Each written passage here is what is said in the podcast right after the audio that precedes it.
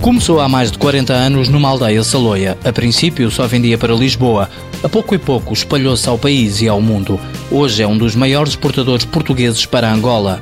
Chama-se Cicasal, a indústria de carnes que nos anos 80, durante a Guerra Civil de Angola, alimentou os militares angolanos com enlatados portugueses. Salsichas, era, era, era chouriço, em lata, era carne salgada, os bacons, quer dizer, produto que normalmente resistiam às temperaturas, porque naquela altura, se hoje se diz que, por exemplo, esse mercado hoje tem ainda muitas carências, nessa altura podíamos dizer que era zero, não é? Não, no interior não havia luz, não havia frigoríficos. Álvaro Santos Silva, presidente do Conselho de Administração da Cicasal, a empresa exporta 40% da produção.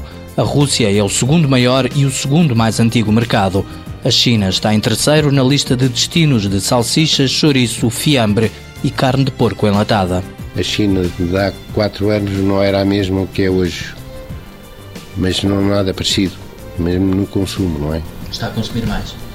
Incomparavelmente mais, e os países ali à volta também. Presença em feiras, contactos com embaixadas e associações comerciais são as estratégias utilizadas, sempre com uma grande dose de diplomacia. Nós, como em tudo, aprendemos a exportar, aprendemos como descobrir uh, os contactos.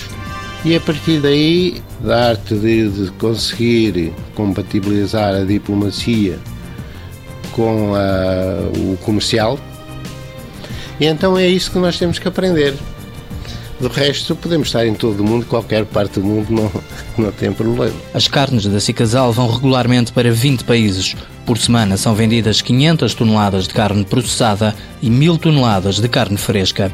Após o incêndio, em 2011, as obras na Cicasal devem ficar concluídas até ao final de 2012.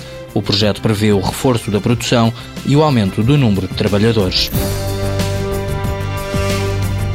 Cicasal Indústria e Comércio de Carnes S.A., fundada em 1970, sede em Vila Franca do Rosário, Mafra, 650 trabalhadores, volume de exportações 40%, faturação em 2011 100 milhões de euros.